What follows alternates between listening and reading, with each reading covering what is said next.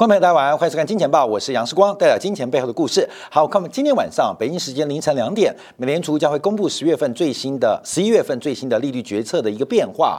那目前估计啊，是预计加息零点七五个百分点，也就是美联储的利率通道将会来到百分之三点七五，来到百分之四的水平。那现在特别市场关注是十二月还再加一次，那最保守估计会加到百分之四点五。那明年恐怕会会再加息一次，会加到四点七五，会怎样？好，我们今天先引用啊，这个高盛证券全球最大投资银行的一个报告跟分析啊。那我们先看一下，在鲍尔今年年初啊，他当时特别针对直利率的倒挂。做出它的一个指标观察，因为两年期跟十年期国债出现倒挂，也就是两年期的收益率是高过十年期收益率的，那基本上这时间价值为负值，基本上可能是比较不合理的现象。那通常意味的是景气跟经济将走入一个衰退跟萧条期。那包月怎么说呢？包月说不能这样看。啊，要怎么看呢？要用三个月期的国库券跟十八个月后该收益率的预期水平来做一个观察。所以鲍威尔丢出了一个新的指标来面对市场的直音声浪。可是事情过了半年不到，我们看到这个。他所观察的这个近远期的货币市场的指标也即将倒挂，也就是反映的是远期资金的需求下滑的速度快过供给下滑的速度哦。现在是资金的需求恐怕下滑的速度会快过于资金供给。紧缩下滑的速度，那为什么资金需求会下滑？那主要原因就是投资端还有消费端。即将面临一个巨大的逆风。好，我们看高盛的一个报告，他怎么估计啊？他认为这一次美联储高盛判断最终的利率水平是百分之四点七五到百分之五的一个呃区间。所以我们特别记住百分之五这个数字哦，因为这个百分之五这个很重要，很重要，很重要。这个最终利率大概到四点七五到百分之四点五。那大摩是认为最终利率会在四点五到四点七五左右，其实差不多，差一码啊，差一码。所以我们看到西方的投行目前估计美联储的升息水平就在四点五到百分之五会遇到峰值啊，遇到见顶。那怎么观察呢？就是这一次啊升息零点七五个百分点三码。那大家现在对赌的什么？对赌的是十二月份的升息。有人讲只升息两码。有人讲只升息三码，官员管你两码三码都是升息的，因为这个利率已经来到经济几乎已经不可承受之重了。但市场已经在做出反应，市场目前预估不要吵架，两码还三码，我们预估升息两码半啊，市场是这样做定价的。所以今天晚上这个市场的呃价格估值会因此而做出一些反应。那针对明年二月、三月的升息，可能各有一码的升息空间，这是高盛的一个观察。所以这。这样加一加啊，大概升息的尾声就来到了百分之四点七五到百分之五的一个水平哦。而市场包括国债，包括了股市，现在正在为此做定价。而这一次市场的反弹，十月份的大涨，熊市反弹，主要也是预期美联储升息的尽头即将接入尾声。真的是这样吗？啊，真的是这样吗？好，各位，我们再看另外一张图。这也是高盛做的一个报告，记住哦，升息要升到百分之五哦。假如百分之五就刹车，那就百分之五。好，我们就用百分之五估计。这是高盛针对整个明年度美国消费者物价指数，不管是 CPI 还是 PC 所做出的最新观察。有扣掉食品能源之后，我们可以看到哦，美国明年的物价从今年十一月开始，会从十一月份的百分之六点八。会从百百分之十月份百分之六点八，到十二月的百分之五点二，到明年一月份就会跌破啊，明年二月份会跌破百分之五，来到百分之四点九，到明年的下半年，美国的核心物价水平大概会来到百分之二点八到二点七的水平左右。好，现在有两个数字要大家观察哦，一个是美联储升息的顶端是百分之五，什么时候达到？在明年第一季末之后就会来到这个水平。美国的物价会在明年的第一季末、第二季之后跌破五 percent 啊，是呃 CPI 啊，就消费物价跌破五 percent，到年底剩下二点八 percent。好，那我们现在要做一个很重要的掌握，假如美联储升到百分之五，又不赶快降息，维持一个高原的峰值，就在百分之五维持，可能半年、一年、两年，但消费者物价已经掉下来了。关面我们要给你算一个数字哦，官方的利率是百分之五，消费者物价是百分之二点八，这会形成什么样的现象？我直观跟大家报告好了，我们就当做这是房地产商好了。地产商它剩下的房价的涨幅百分之二点八，可是资金成本是百分之五，所以出现一个负的百分之二点二的损失，因为资金成本高于物价上涨的速度。那我们看到以房地产为例，最起码都是十倍杠杆以上，所以以自留资本权益百分之十。最快哈，最慢啊，四年之内会把本金赔完。我们以房地产为例哦，就是一旦到明年下半年的结构只要延续下去，那房地产的倒闭潮引发的银行系统性风险就要开始。这就可以解释为什么台湾管理最好、资产最大的商业银行中国信托股价会破底。这可以解释为什么台湾几家重要的，像富邦金控、像兆丰金控这些以商业银行为核心或为主要业务的股价会破底。其实市场占用效率地方反映即将出现的一场资产风暴。假如利率水平在百分之五以上待得越久，而物价掉得越快、掉得越低，会直接让厂商。我刚刚是以房地产商为例啊，让厂商产生一个不可承受之重，所以按照这个成本跟观察，我们就可以想见，为什么在一九九八年到两千零二年，台湾的银行、信用合作社、农渔会信用部会倒一片啊，又来一次哦，又来一次哦，就会想象到为什么在七零年代初期，台湾当时没有商业银行的牌照，台湾只有。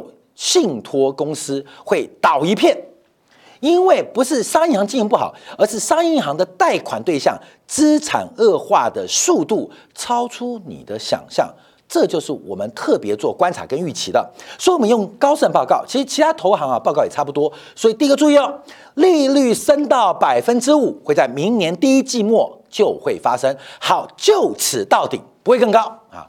但我们看到物价水平在明年下滑的速度，到明年下半年会降到百分之三以下。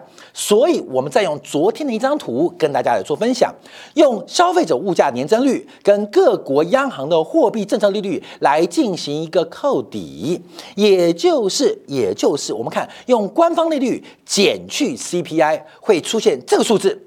美国目前是负利率。负的一点九，日本是负三点一，欧洲更是深度负利率，负的百分之八点六五。可是你要注意到，我们刚刚经过换算之后，把这个数字啊，透过不管是高盛还是摩根的假设，绿色这条明年会涨，嗯，到达一个非常高的高点啊，到达一个非常高的高点。大家观察，因为过去啊。这十年来啊，这个官方利率跟物价水平大概平均值是负的百分之一，负的百分之一。所以为什么美国房市可以走十年多头，台湾房市可以走十年多头？其实最重要的原因就在这边嘛，因为。它是个负的资金成本概念喽，可到了明年之后，这边的水平，我们刚刚简单算过，百分之五减去百分之二点八是正的百分之二点二，这是本世纪以来最高的实质利率，大家要特别的当心。所以我们现在观察的是高杠杆的啊，包括信用风险极高的房地产企业，还有高杠杆的企业经营，像我们看很多商业经营啊，透过营运杠杆。再加上财务杠杆，不断的杠杆、杠杆再杠杆。以台湾最大的红海为例，它的营运杠杆就极大哦，它的盈余杠杆就极大哦。再加上财务杠杆，看到没有？郭台铭的杠杆有多少倍？他能够接受年化报酬多大的损失？我们现在不是看赚钱哦，赚钱一帆风顺，但赔钱你能撑多久？你能够撑多久？你有多少的口袋，多深的口袋能够撑住这一次？当资金成本大幅的挤压物价的时候，关美，这就是我们要特别观察，所以我们才提到这个熊市反弹啊，这个必然发生。因为按照美国股市啊，九月份、八月份呢，有九月份这种跌法，或是今年第二季这种跌法，那道琼指数啊，台湾加权指数啊。呃，沪深三百指数啊，很快就跌到零了啊，不会跌到零啊，所以不会跌到零，会出现熊市反弹。真正的主跌段，其实假如我们回到我们跨越时间到明年后年，就发现其实这就是其中的一根长虹啦，就是一个下跌波段的下跌波段的一个反弹格局啊。所以，我们从这个角度跟大家特别要观察，其实明年第二季。第三季到第四季，你会看到一些很不可思议的资产价格出现。上一次美国实质利率来到了百分之二点二的时候，黄金是三位数，黄金是三位数，白银是在十块钱以下。各位记住哦，二点二的时候，油价是在五十块以下。台北市的房地产很多地方都在目前水平的一半左右。那这些金融属性及敏感的资产，再加在明年的第二季到第二三季，将会面对最严苛的考验跟试炼呢。我们用试炼来形容，所以跟大家特别做观察。所以今晚事情之后，看到没有？你现在不是期待利率会升多高，我们害怕的是通胀降太快。产生的一个实质利率翻正，而且非常非常呃偏离经济能够承受的范围，大家要做一个观察跟留意啊，这是我们要特别做掌握的。好，那昨天晚上美国也公布了职缺的报告，因为这个职缺啊，呃，劳动市场的职位空缺啊，是财政部长耶伦当年最在乎的一个指标。九月份的职位空缺来到了一千零七十一万，竟然比八月份走高哦。竟然出现反弹哦，这是一个很奇怪的事情。因为九月份暑假结束，很多的包括了旅游消费、服务消费，基本上都接近尾声。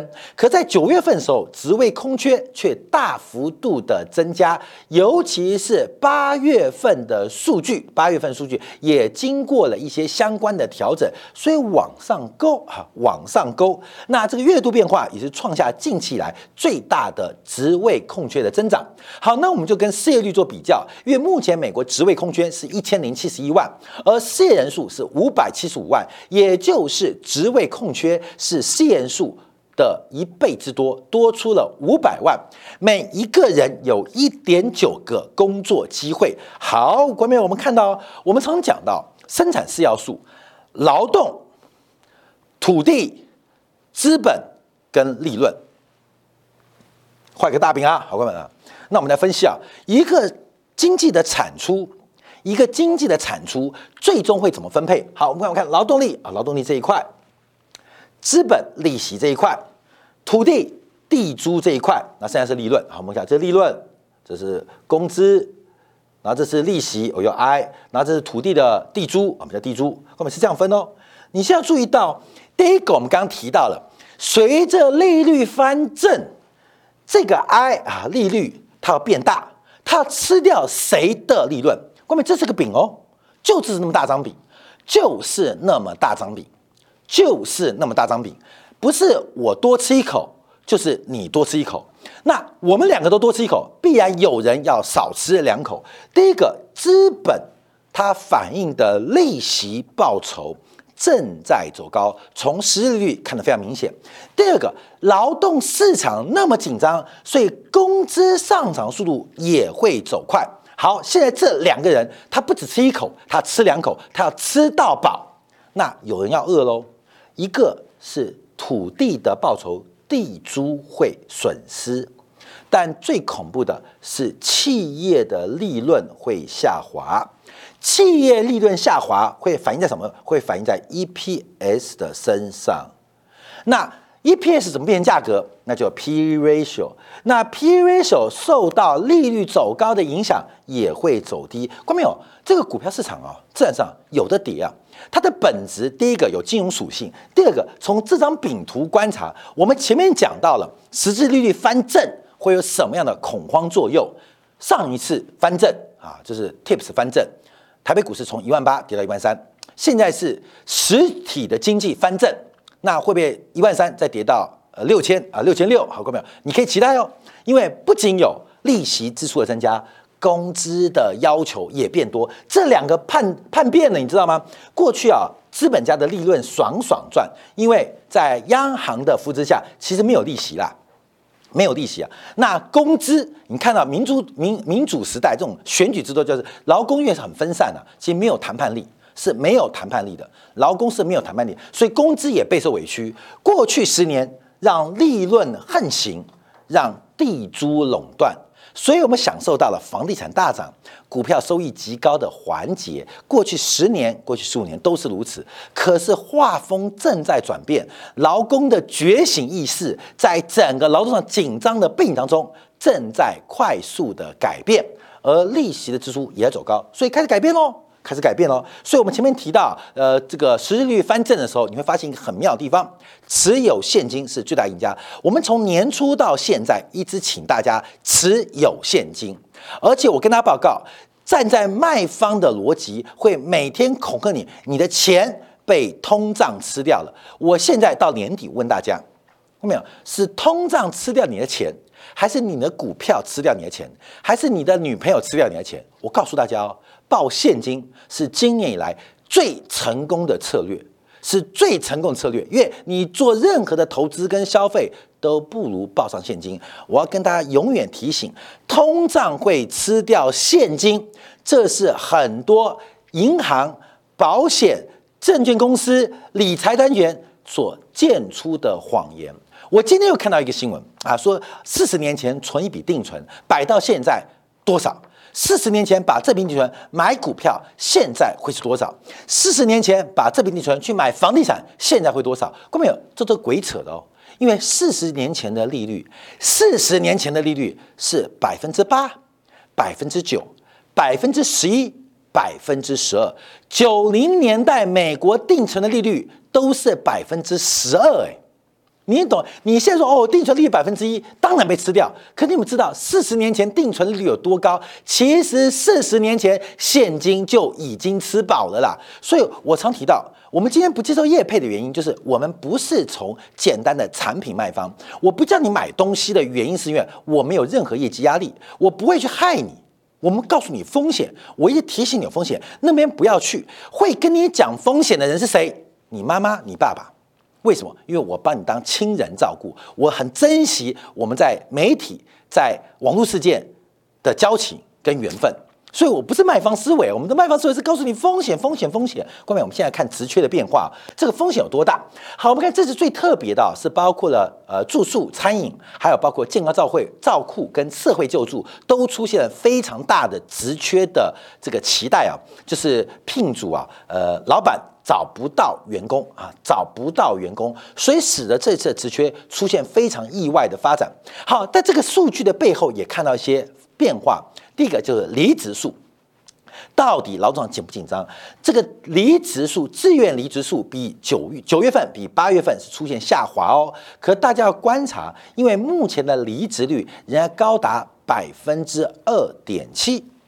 百分之二点七，你要知道哦，公司的员工每年三十个员工就有一个自愿离职。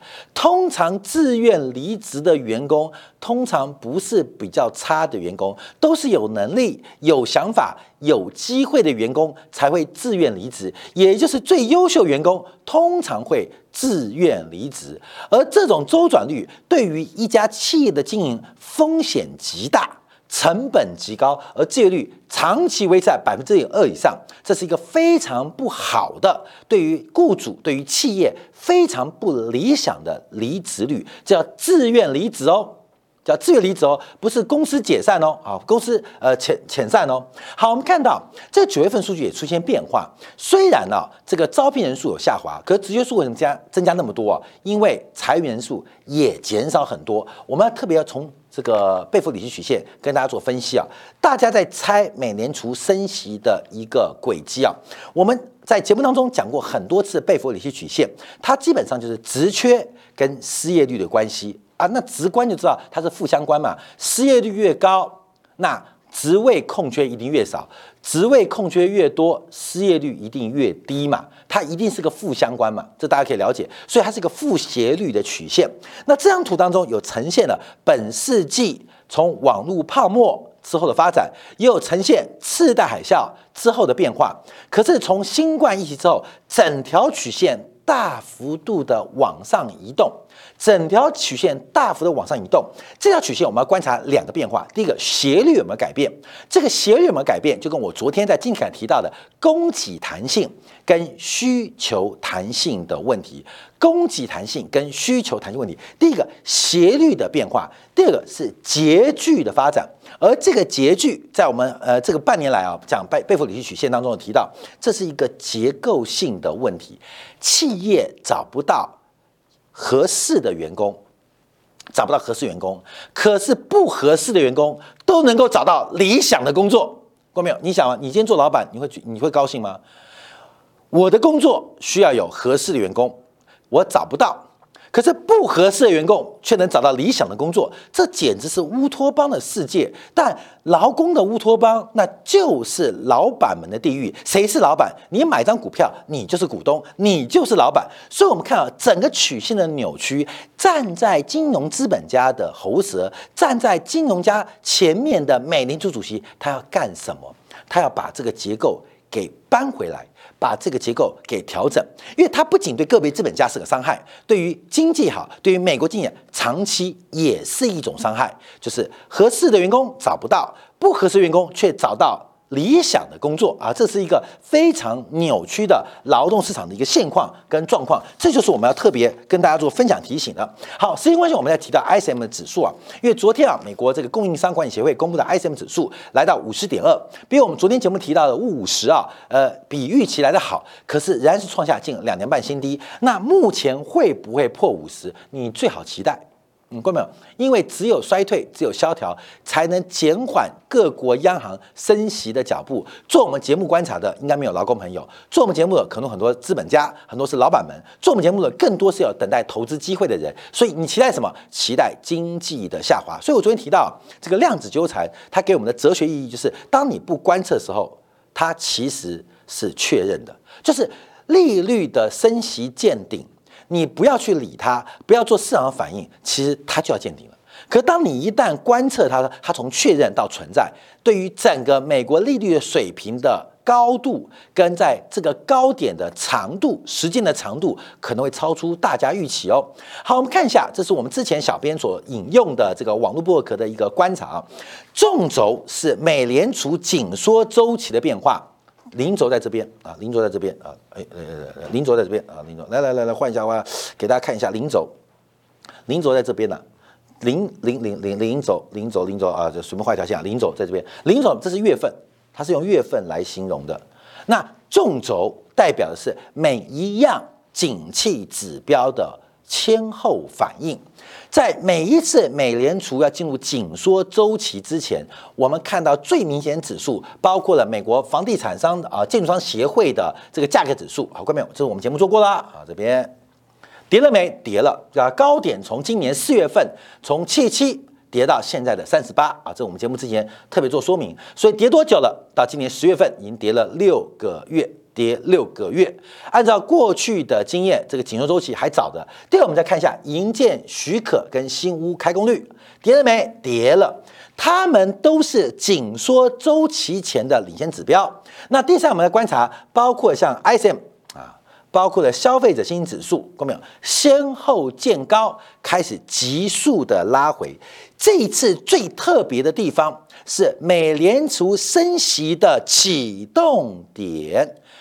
明显的快于各项经济指标哦，所以这一次的反应有点早。那这边就是指标是不是出现泡沫过热的变化？企业早就内部啊已经呃鼓鼓鼓鼓进驻啊，就是已经已经恶化败坏了。所以这一次已经看到一些指标，可这个指标仍然有效用，因为我们看到落后指标，落后指标包括个人收入，包括 CPI，这些才是。美联储结束紧缩周期的指标，好，我们看到，我们应该是上个礼拜做的美国个人收入啊，这个指标增加零点四嘛，还在增哦，还在增哦。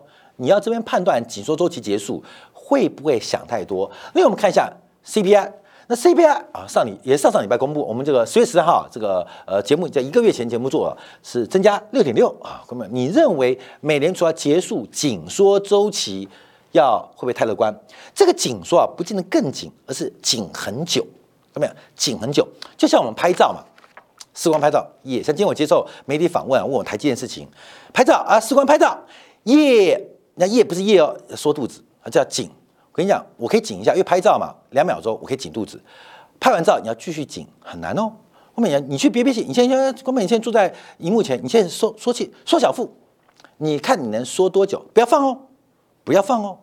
缩小腹就是一口气的问题，但叫你持续缩小腹，那就是一个体力问题。谁能够熬过这次紧缩周期，可能会跟大家想象的方向不太一样啊。所以我们特别要跟大家观察，这次升息到底是四点五、四点七五，还是百分之五作为终点？